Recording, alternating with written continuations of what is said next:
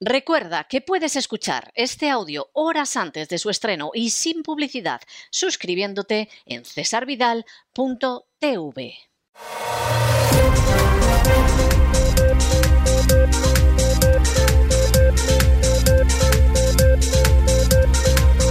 Las noticias del día.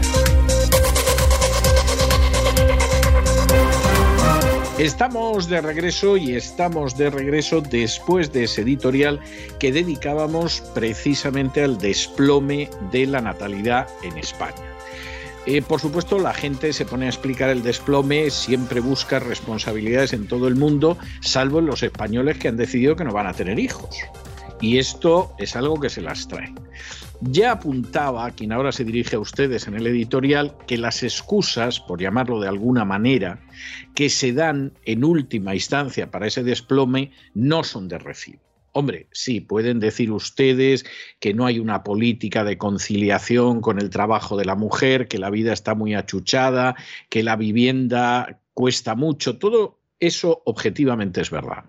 Pero esas situaciones se han vivido de una manera, pero muy, muy, muy superior en términos negativos en décadas en que la gente seguía teniendo hijos incluido el año en el que acabó la guerra, que en fin, incluso había muchas parejas que no se pudieron reunir porque o la guerra los había separado, o había quien había terminado en una prisión o en un campo de concentración, habían sucedido infinidad de cosas, de la situación económica no vamos a hablar porque era hambre, esa es la realidad, y sin embargo la gente tuvo muchos hijos en ese año 39 y lo tuvo en otras fechas. Es decir, la idea de la crisis económica, hombre, es verdad que hay parejas que deciden que no tienen hijos porque la situación económica es la que no es la que ellos quisieran. Pero ha habido gente que los ha tenido en situaciones económicas muchísimo peores de la historia de España. Y ese es un elemento muy claro. Es decir, seguramente pesa más el factor comodidad que el factor de dificultad económica. No hablemos de crisis económica porque evidentemente España va caminando hacia una crisis de campeonato. Pero de momento, incluso en las crisis que se han vivido estos años, la gente ha vivido mucho mejor de lo que vivieron los españoles en los 40, los 50 y hasta los años 60. Y efectivamente es que esto en términos objetivos no tiene más discusión se puede achacar a las políticas del gobierno, pero las políticas del gobierno es algo que finalmente la gente incorpora o no. La ideología de género finalmente la gente la ha incorporado, pero podría no haberla incorporado. Perfectamente. Es más, se supone que incluso el trasfondo religioso del país tendría que haber llevado a no incorporarla, todo lo contrario. La han incorporado a una velocidad vertiginosa.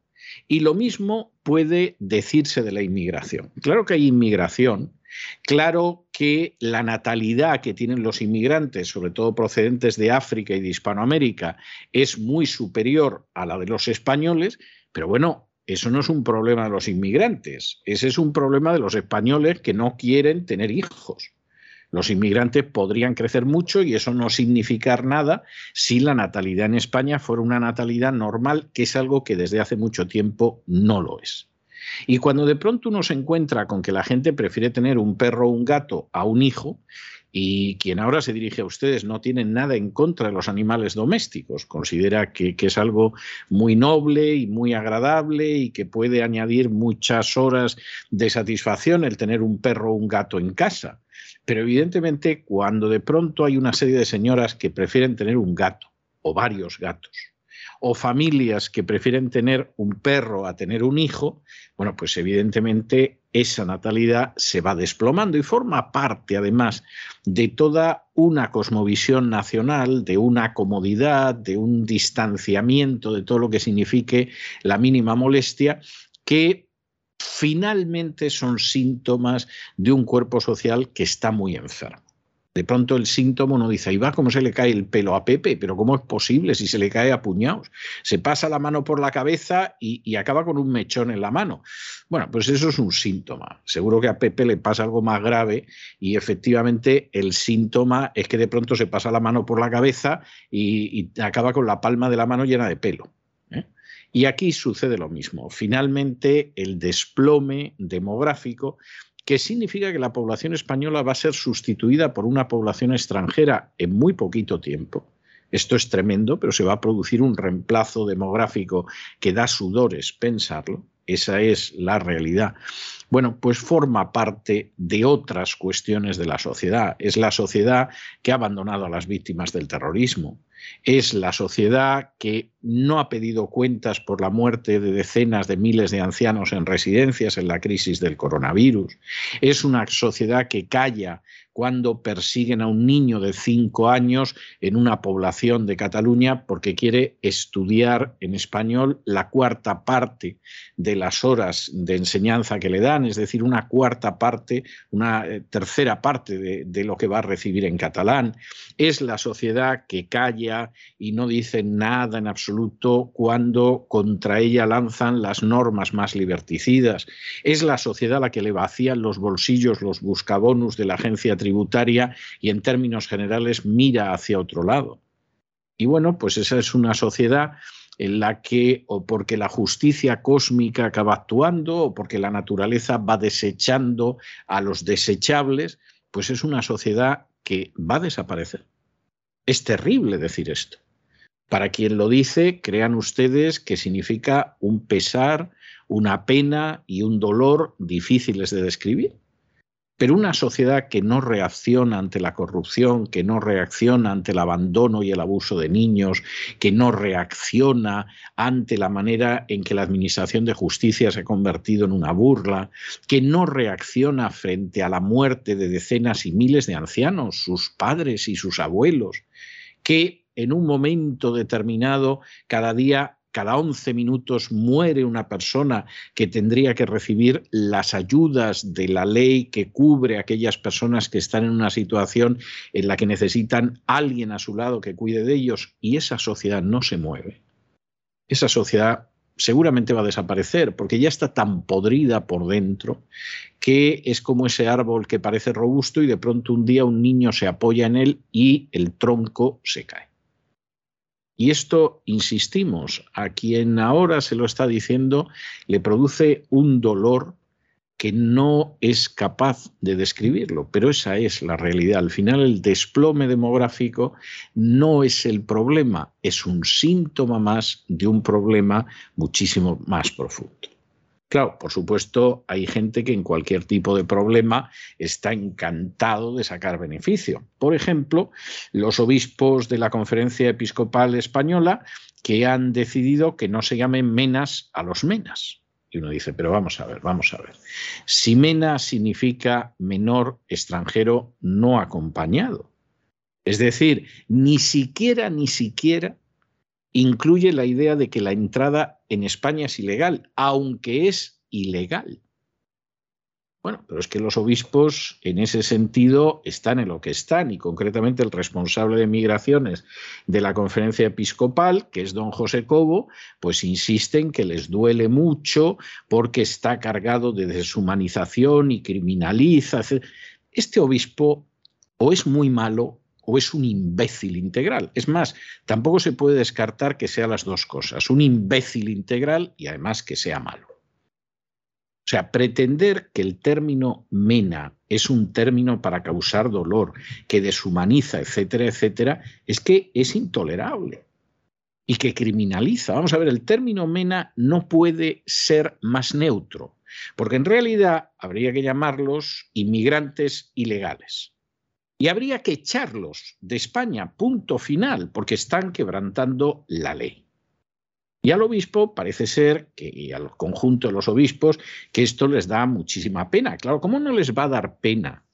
Si se da la circunstancia de que una de las instituciones que se está aprovechando de los menas para engordarse los bolsillos es la Iglesia Católica. Porque hablemos con claridad, no es que a la gente los menas les importe mucho, es que los menas son un negocio. Son un negocio para los menas que reciben su paguita, 664 euros al mes en Cataluña, que no es ninguna tontería, pero también para aquellas entidades, como muchas de las que dependen de la conferencia episcopal, que reciben dinero porque se tolera la ilegalidad. Y este es un problema que no solamente se da en España. Hay un libro extraordinario en Estados Unidos que se llama Immigration Incorporated, Inmigración Sociedad Anónima sería la traducción al español, donde la autora, que además es de origen católico, pone al descubierto el gran negocio que es la inmigración ilegal y cómo uno de los grandes beneficiarios es precisamente la Iglesia Católica, por dos razones. Una, porque la Iglesia Católica, en partes muy extensas de Estados Unidos, ha quedado desarbolada como consecuencia de las decenas de miles de abusos sexuales que se han producido en las diócesis. Y ha habido diócesis que han quedado reducidas prácticamente a la nada. Y por lo tanto, la idea de esos ilegales que vienen del sur del Río Grande y que al menos sociológicamente son católicos, bueno, pues se supone que al menos una parte acabará en las parroquias y no habrá que cerrar la diócesis. Y luego, en segundo lugar, por la enorme cantidad de dinero que reciben de los estados y también de fondos federales. Y en ese sentido, en el caso de Estados Unidos, el noventa y tantos por ciento del dinero que emplea la Iglesia Católica en esto lo recibe de fuentes que no son católicas, o son los estados o es el gobierno federal. Es un negocio bárbaro que le depara unos ingresos en sus arcas de miles de millones de dólares al año. En España, lógicamente, la cantidad es menor, pero es una cantidad salvaje. Es un gran negocio el montado en torno a los menas. Entonces tenemos que aparecer de vez en cuando, decir que es una vergüenza lo que es la valla en Ceuta y Melilla, que hay que acabar con los centros donde se retienen a los inmigrantes ilegales, hay que llamarlos además migrantes y, por supuesto, tenemos que ir en esta línea. Pero no crean ustedes que por caridad, solidaridad ni nada. Porque como diría el clásico, la pela es la pela. Y aquí el euro es el euro y el euro es tremendo. ¿Y qué pasa con los intereses nacionales? Les importan tres pimientos, siempre les han importado tres pimientos. Los intereses nacionales es algo que a veces se esgrime para sacarle más dinero a los españoles a lo largo de los siglos. Y cuando, por el contrario, ese dinero va a venir en otra dirección, bueno, son partidarios de la independencia de Cataluña, de la independencia de Euskadi, de la llegada masiva de Menas. Y el que no lo quiera ver, peor para él y examinamos estas noticias y otras noticias que por supuesto les afectan a ustedes de manera directa. Quizá por eso suelen ocultarse por regla general en los medios oficiales y lo hacemos como siempre de la mano de María Jesús Alfaya. María Jesús, muy buenas noches. Muy buenas noches César, muy buenas noches a todos los oyentes de la voz. Los obispos españoles han hecho un llamamiento que no se llame menas a los menas, es decir, un término que se limita a definir la condición de estos menores y que significa menores extranjeros no acompañados, un término que ni siquiera añade que se trata de menores que entran a España de manera ilegal. El obispo auxiliar de Madrid y responsable de migraciones de la conferencia episcopal, José Cobo, ha dicho lo siguiente, les leemos.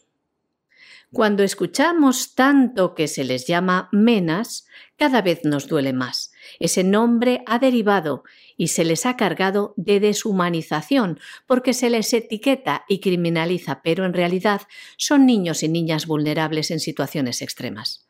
Hay que recordar al obispo de Madrid que antes de hablar se informe, porque estos niños y niñas vulnerables a los que se refiere en su práctica totalidad no son niños sino adolescentes de más de 15 años. Estos niños y niñas vulnerables e inocentes son, según informaciones y datos policiales, perpetradores de todo tipo de delitos y actos violentos, como robos y atracos con violencia, y también autores en ocasiones de violaciones. Así que, señor obispo, con el término menas no se les criminaliza. Los que se criminalizan en todo caso son ellos, a sí mismos, con la violencia con la que actúan, atracando, robando y agrediendo a ciudadanos de un país que les acoge, que les da un techo y comida. Cuando dejan además de estar bajo la tutela de la Administración, se les asigna una ayuda mensual que en comunidades autónomas españolas como Cataluña es de 664 euros al mes. Estos indefensos menas cuestan al Estado español, es decir, a los bolsillos de los ciudadanos 7.200 euros al mes. Siguiendo con la demagogia y el falseamiento de la realidad y con una victimización de unos menores inmigrantes ilegales con un amplio historial delictivo en muchos casos, pues vamos a continuar con esta demagogia de Monseñor Cobo que dice cosas como estas. Les leemos. Buscar un hogar no es un delito, sino un derecho humano, y ante una cultura que pretende falsear muchas cosas, es necesario poner rostro a esos niños y explicar qué les empuja a migrar. Por ello, les contamos que la Conferencia Episcopal ha presentado una guía para acompañar, dicen, como iglesia, a niñas, niños y jóvenes migrantes solos. Les ha faltado decir niñes y jóvenes. Monseñor dice también que con esta guía quieren ponerse en sus zapatillas y en las de sus familias y motivar una pastoral en las diócesis para atender, acompañar e incluir desde las necesidades que les plantean. Y ha apostado por impulsar un modelo de acogida distinto con un, lo que ha llamado, acompañamiento sin ideologías. También ha lanzado una crítica a las leyes que permiten que estos menores sean rechazados cuando llegan a los puestos fronterizos y ha lamentado que no tienen acceso a escucha, a opinar o a ser informados. Además, ha advertido de que el sistema normativo español les deja en el último de los limbos entre la ley de extranjería y la ley de protección a la infancia. Esto es lo que decía Monseñor Cobo. Parece mentira que el obispo Cobo y la conferencia episcopal no digan que el mejor lugar para estos menores indefensos es que se les devuelva al lado de sus padres en sus países de orígenes. Origen. Sorprende, ¿verdad? Unos niños indefensos y vulnerables, ¿dónde están mejor que al calor y al abrigo de sus padres? Bueno, y la segunda noticia es una noticia de enorme trascendencia. Y es una noticia de enorme trascendencia porque tenemos que retroceder nada más y nada menos que al año 2003. Bueno, ¿y qué pasaba en el año 2003 para que tengamos que ir hacia atrás? Pues muy sencillo, el famoso accidente del Jack 42. En el Jack 42, en ese vuelo del Jack 42 que procedía de Afganistán, se produjo la muerte de 75 personas, de las cuales 62 eran militares españoles. Y aquí se da la circunstancia de que en un momento determinado, bueno, pues en esta situación en la que salieron muchas cosas, por ejemplo, se hablaba de que los restos que habían entregado a los familiares no eran los restos del familiar, sino que habían metido por ahí huesos y demás en distintos ataúdes y los habían ido repartiendo, etcétera, etcétera, etcétera. Bueno, pues en esa situación, eso se supone que pudo afectar incluso prácticamente a la mitad de los fallecidos en el en estas situaciones al final siempre acaba pagando el pato gente que está más abajo dentro de la jerarquía. Federico Trillo, ministro de Defensa del Opus, consiguió salvarse de esta situación, le cayeron tres años de prisión a un general, supuestamente por un delito de falsedad en documento público, y luego recibieron otro golpazo un comandante y un capitán médico. Y ya golpeados esos, pues bueno, aquí no hay más historias, se supone que estaba todo cerrado, etcétera. Pero mira tú por dónde y antes de que prescriban los supuestos delitos, finalmente se ha presentado una denuncia que ha sido admitida a trámite de Fernando Presencia y de la asociación ACODAP contra este ministro, Federico Trillo, que no era socialista, miren ustedes por dónde, era del Partido Popular y era y sigue siendo, me imagino, del Opus Dei. Y es una denuncia por delitos de falsedad en documento público, de tráfico de influencias y de prevaricación. Pues a lo mejor Trillo se libra, o a lo mejor la sombra de la tragedia del Jack es tan alargada que no se va a librar precisamente cuando han pasado casi 20 años. El exministro de Defensa, Federico Trillo, será juzgado por varios delitos en relación a la catástrofe del Ya 42, en la que murieron 75 personas.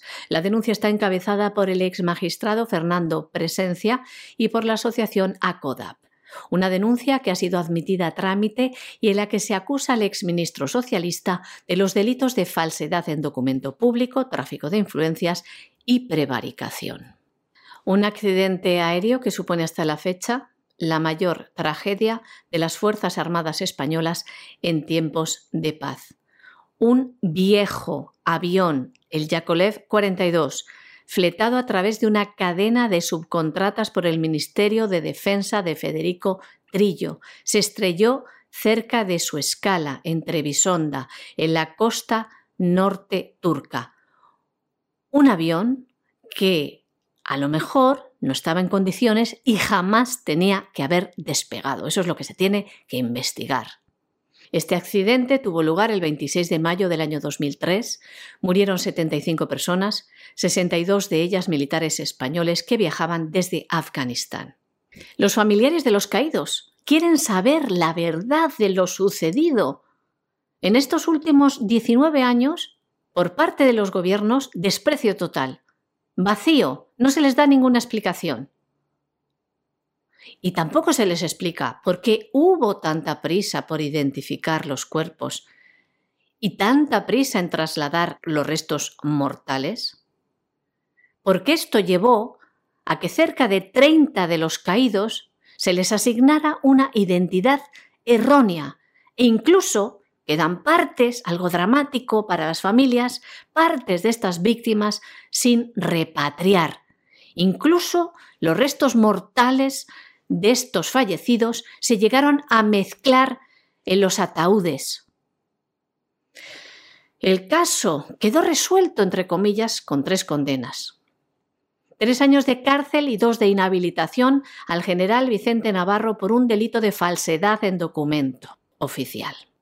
En el caso del comandante José Ramón Ramírez y del capitán Miguel Sáez, ambos fueron condenados a un año y medio de prisión y un año de inhabilitación por colaboradores necesarios, pero poco después fueron indultados.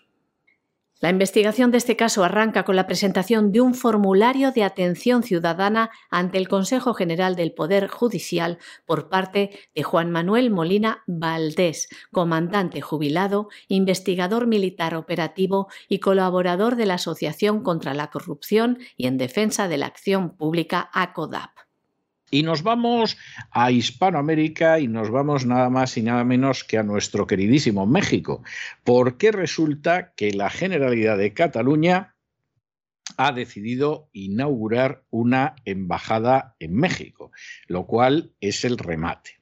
Esto se suma a la quincena larga de embajadas que tiene Cataluña en el extranjero y que pagan todos los españoles.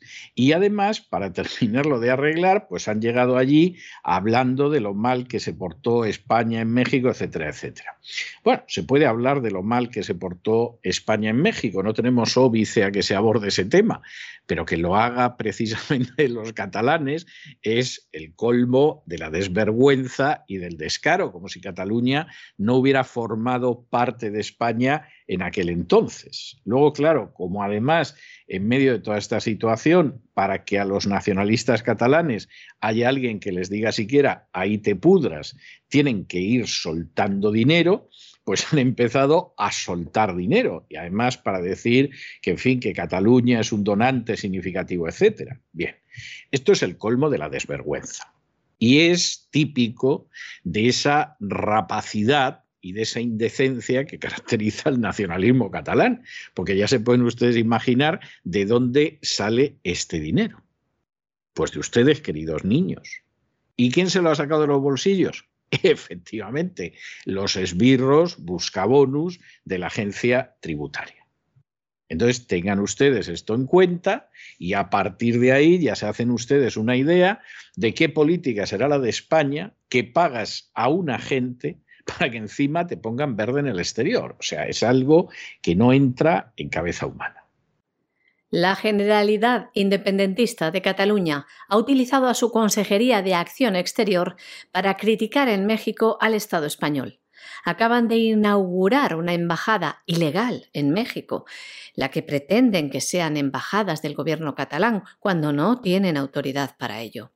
Esta última inauguración se suma a la quincena de delegaciones internacionales que el gobierno independentista catalán tiene en distintos países una embajada ilegal que la delegación catalana presentó en el Comité de Exteriores del Congreso de México.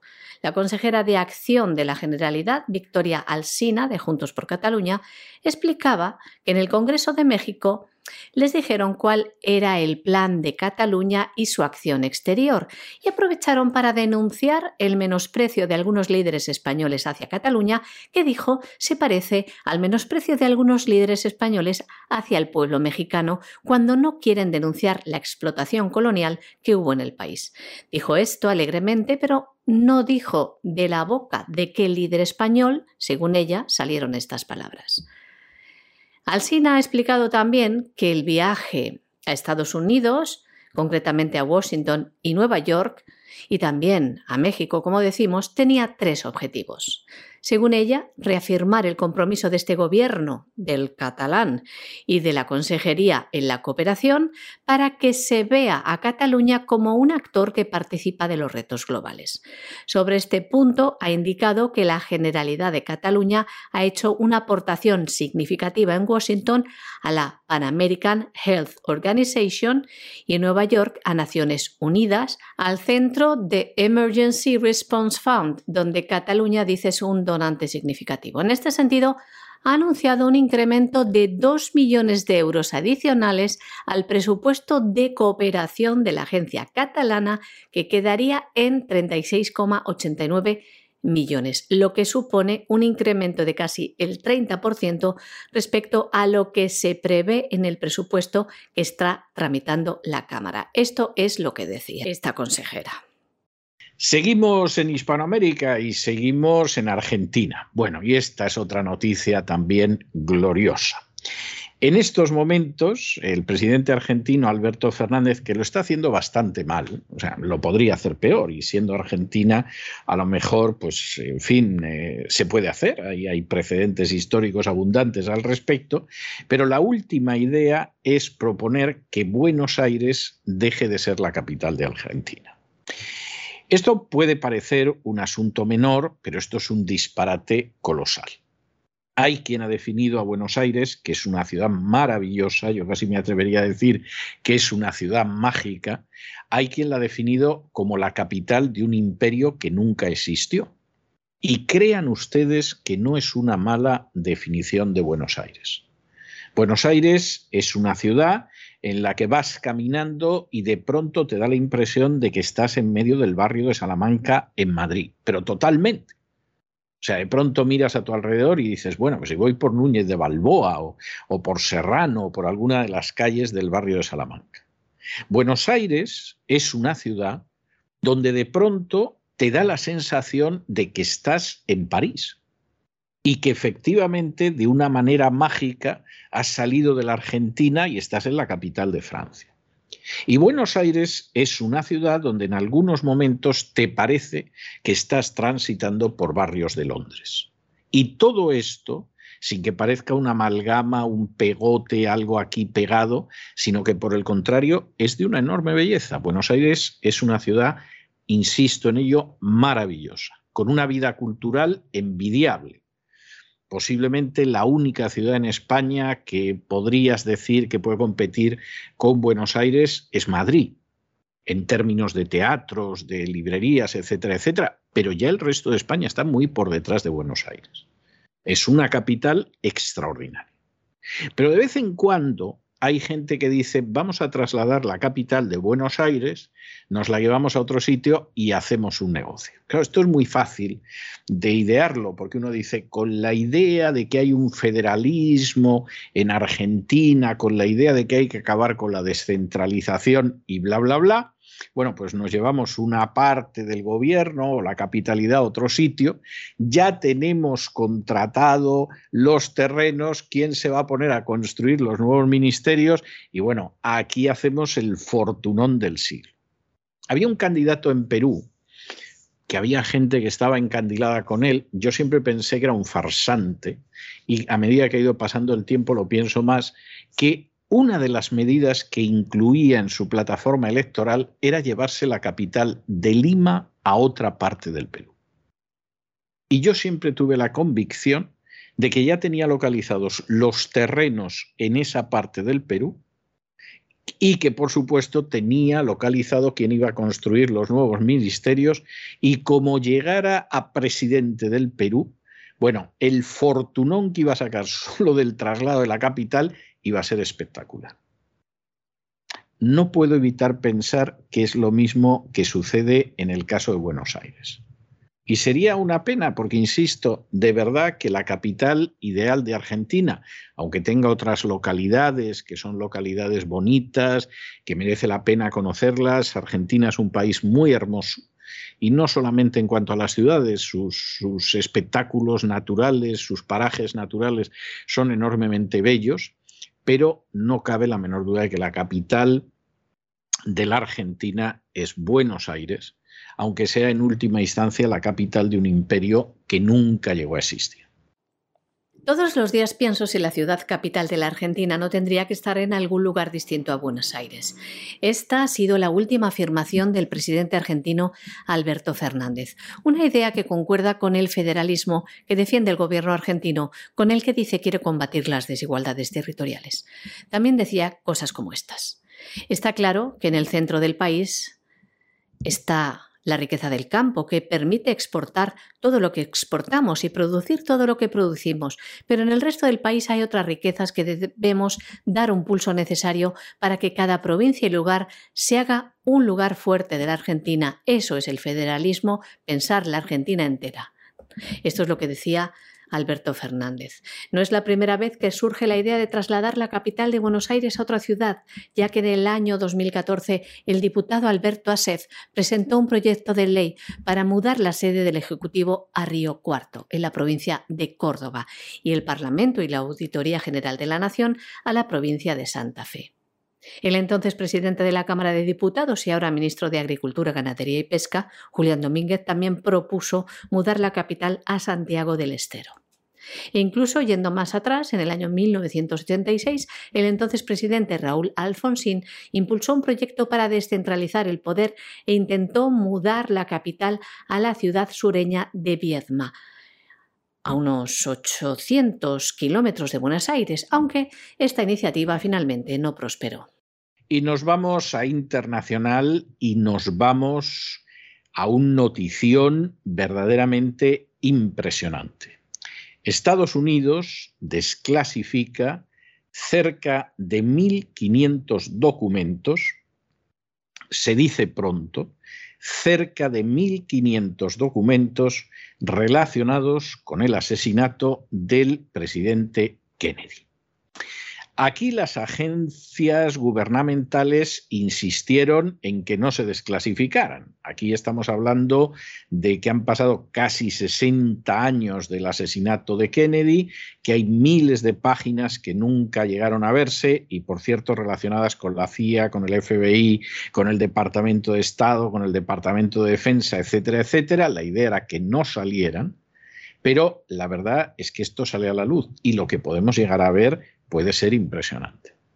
Puede ser impresionante sobre todo en relación con el estado profundo. Vamos a ver qué emerge de aquí. Y sobre todo, además, vamos a ver qué emerge porque resulta que el presidente Biden ha decidido que la hija del presidente Kennedy, Carolina Kennedy, sea la próxima embajadora de Estados Unidos en Australia, que no es mal sitio, ¿eh? no es mal sitio. Pero desde luego es de esas cosas que llama la atención. No sabemos si la manda Australia porque no la puede mandar más lejos, si es un gesto para que de alguna manera la aureola que siguen teniendo los Kennedy le llegue a Biden. Es una de esas cosas que queda un poco en el aire. Pero que se desclasifique ahora esta documentación y que sean más de 1.500 documentos y que una parte sustancial del Estado profundo quisiera que no se desclasificara, pero que se va a desclasificar, bueno, aquí podemos encontrar cosas absolutamente extraordinarias. Estados Unidos ha desclasificado cerca de 1.500 documentos relacionados con el asesinato del expresidente Kennedy.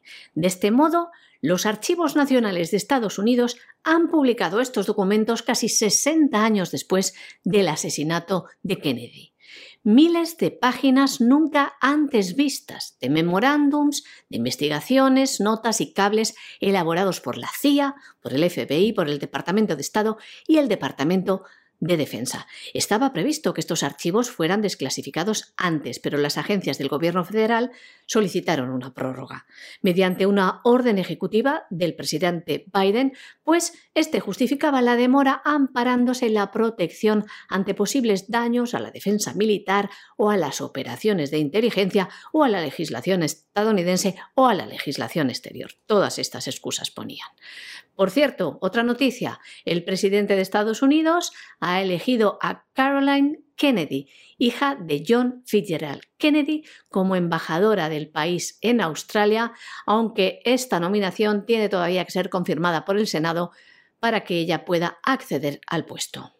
Bueno, y hoy vamos, las noticias de Estados Unidos son verdaderamente tremendas. La FDA, que ustedes saben que es el organismo regulador de medicamentos en Estados Unidos, ha vuelto a advertir sobre una grave enfermedad que queda vinculada a la vacuna contra el coronavirus que fabrica Johnson ⁇ Johnson o Johnson y Johnson, si ustedes lo prefieren, y que por cierto está relacionada con la provocación de trombos. Esto es algo tremendo. Esto es algo tremendo porque efectivamente la vacuna lo que provoca son trombos en la sangre, de los cuales aproximadamente se calcula que no menos del 15% son trombos mortales. Que esto la FDA lo saque y muestre los efectos de la vacuna de Johnson Johnson, la verdad es que nos parece de perlas. La cuestión que es verdaderamente preocupante es por qué, sin embargo, determinada documentación que tiene que ver con Pfizer pretende retrasarla durante décadas. Vamos, como si fueran los documentos del asesinato del presidente Kennedy. Y claro, uno tiene la sensación de que al final, cada hora que pasa, le resulta más difícil mantener sin descorrer el velo de silencio, porque del velo de silencio tiran muchas personas que no han aceptado prostituirse ni dejarse comprar y que aquí van a seguir saliendo cosas sobre la vacuna y que por lo tanto hay que vacunar muy rápido, muy rápido, muy rápido a todos, incluidos los niños, antes de que nos encontremos con una información que acaba saltando al torrente principal de las noticias. Pero verán ustedes que esta es una semana para estar contentos. Nos hemos enterado de lo de la vacuna de Johnson Johnson y encima de lo que nos vamos a enterar con esos miles de documentos relacionados con el asesinato de Kennedy. Los organismos reguladores de medicamentos de los Estados Unidos han vuelto a advertir sobre una grave afección vinculada a la vacuna del COVID-19 de Johnson Johnson, la trombocitopenia, un tipo de trombosis. En sus hojas informativas, la FDA dice cosas como estas. Las pruebas actualmente disponibles apoyan una relación causal entre el síndrome de trombosis con trombocitopenia y la vacuna del COVID-19 de Janssen. Los reguladores afirman que se han notificado casos de síndrome de trombosis con trombocitopenia en un amplio número de personas de 18 años o más desde que comenzó la administración de la vacuna de Janssen de Johnson Johnson a principios de este año. Según informa la mayor tasa de notificación, aproximadamente un caso por cada 100.000 dosis administradas, se produjo en mujeres de entre 30 y 49 años. Alrededor del 15% de los casos de síndrome de trombosis con trombocitopenia han sido mortales. Los coágulos de sangre junto a bajos niveles de plaquetas en la sangre son algunos de los síntomas del síndrome de trombosis con trombocitopenia y ahora se enumeran como una contravención o una razón médica para que alguien no reciba la vacuna. La FDA dice cosas como estas. No administrar la vacuna a personas con antecedentes del conjunto de afecciones que siguen a la vacuna o a cualquier otra vacuna con adenovirus de COVID-19. En primavera, las autoridades sanitarias estadounidenses recomendaron suspender la administración de la vacuna en todo el país debido a la aparición de casos de este síndrome de trombosis con trombocitopenia entre las personas que la habían recibido. Pero la suspensión se levantó en abril. La FDA y los Centros para el Control y la Prevención de Enfermedades, los, e los CDC, dijeron los CDC dijeron entonces que los funcionarios confiaban en que la vacuna era segura y eficaz para prevenir el COVID-19. ¿Qué significa confiar, señores? ¿Qué ciencia y seguridad tiene la palabra confiamos en que la vacuna sea eficaz? Y más conociendo estos efectos adversos numerosos, en 15% de los casos con resultado de muerte. Lo que además parece omitir o más bien parece importarle poco a la FDA, es que la mayoría de las personas que tras administrárseles la vacuna desarrollaron este problema en la coagulación de la sangre no tenían ningún antecedente en este sentido. Eran personas totalmente sanas antes de vacunarse. ¿Por qué entonces la FDA avisa al personal médico de que no se vacune a las personas con antecedentes con problemas de la coagulación o con trombos? ¿Por qué no suspende la vacuna para toda la población? Si este síndrome se genera en personas sanas tras la inoculación de este medicamento experimental llamado vacuna? Son cosas, señores, que hay que preguntarse antes de dar por válidas. ¿Son válidas estas recomendaciones de las autoridades sanitarias cuando ellas mismas caen en contradicción? Piensen, señores, duden de aquellos que les imponen hacer algo que dicen que lo hacen por su bien y por su seguridad. Y hasta aquí hemos llegado nosotros con nuestro boletín informativo de hoy. María Jesús, muchas gracias, muy buenas noches. Muchas gracias a ti, César, muy buenas noches. Y ya lo saben, no se marchen, no se marchen porque vamos a regresar enseguida con don Lorenzo Ramírez y con su despegamos vamos a hacer ese viaje, ese vuelo para examinar la situación económica mundial y después tendremos la última sesión en la biblioteca de doña Sagrario Fernández Prieto antes de irnos de vacaciones. De manera que no se vayan, que regresamos enseguida.